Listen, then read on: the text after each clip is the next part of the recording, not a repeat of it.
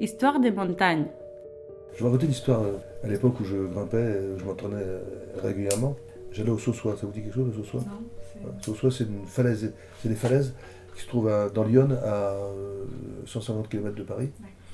Donc les, les grimpeurs parisiens dont je fais partie, qui s'entraînent à Fontainebleau, bien sûr, et quand ils veulent, quand ils veulent vraiment euh, gravir en cordée, faire des, faire des, des- des longueurs d'escalade, à ce moment on va au Saussois, qui est un, qui est un lieu, moi je garde des souvenirs formidables, c'est des falaises qui font une centaine de mètres de haut, au bord de Lyon, avec des voies, évidemment, euh, très difficiles, très intéressantes, très techniques, parce que, parce que les Parisiens, ils ont, ils ont exploré chaque, chaque décimètre carré, en plus très, joli.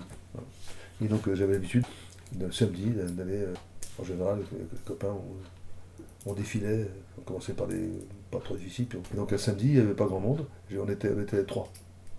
On grimpait à trois, donc, ce qui n'est pas, ce qui est pas euh, l'idéal. Et puis euh, je vois une nana euh, qui, qui arpentait euh, en bas. En, en- en descendant, je lui dis euh, tu, veux- grimper? Il me dit oui, oui, je veux bien. Je dis ben, si tu veux, je t'emmène. Donc j'ai ces deux copains, puis je- j'emmène. Donc la, Martine, la voie la plus facile, c'est comme du sub 5, je crois. Bien. Et puis j'enchaîne avec une autre voie plus difficile.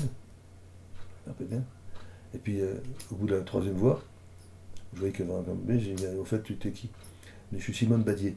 Simone Badier c'était euh, euh, dans les années donc euh, 80, 70-80, une, une alpiniste de très haut niveau, Mm. qui grimpait mieux que moi.